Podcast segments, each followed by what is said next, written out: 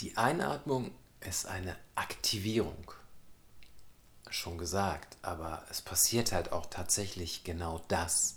Das Zwerchfell wird aktiviert und zieht nach unten und so entsteht ein Unterdruck in der Lunge, der gefüllt wird mit Luft.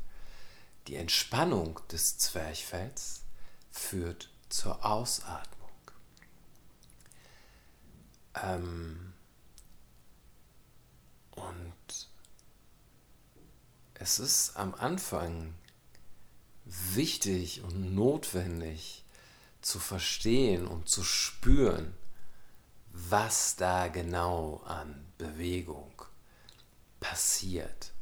Und dafür ist es hilfreich, sich einfach auf den Rücken zu legen und sowohl auf den Bauch als auch auf den Brustkorb vielleicht ein Buch zu legen. Eine Hand tut es auch, aber es ist natürlich ein anderer haptischer Stimulus, wenn man etwas Fremdes da drauf liegen hat. Ähm, und einfach zu schauen, kann ich mit der Einatmung das Buch auf dem Bauch heben? Passiert das sowieso? Oder atme ich eher in den Brustkorb hinein? Einfach zu beobachten, was mache ich eigentlich, wenn ich ganz normal atme? Was bewegt sich? In welcher Reihenfolge? Und vielleicht auch versuchen herauszufinden, atme ich anders, wenn ich sitze?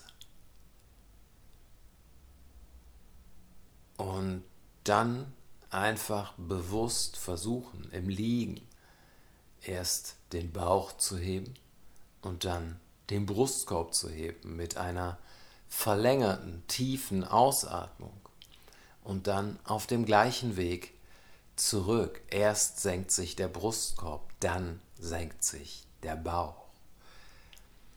Empfehlung, die Atmung entweder gleich lang zu machen, Ein- und Ausatmung, oder lieber eigentlich die Ausatmung länger zu machen.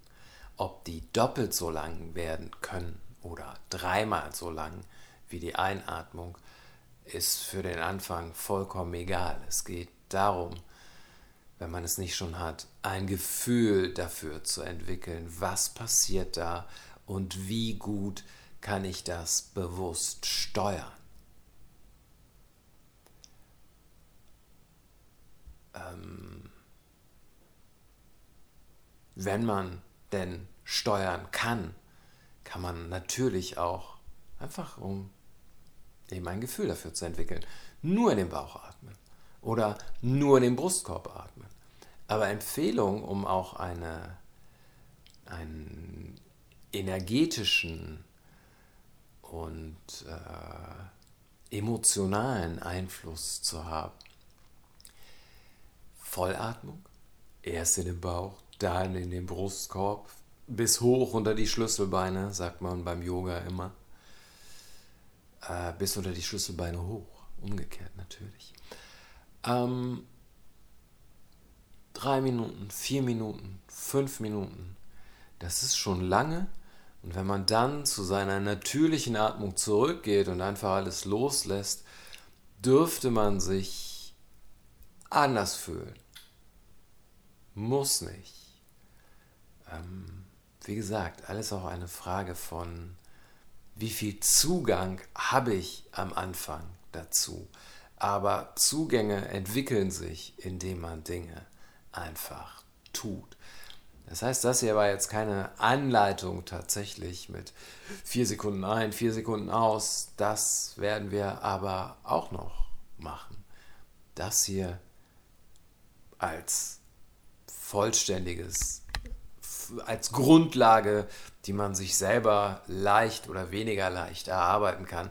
Wenn Fragen sind, werde ich eine Möglichkeit finden, äh, innerhalb der nächsten Folgen, wo ich Rückfragen beantworten möchte.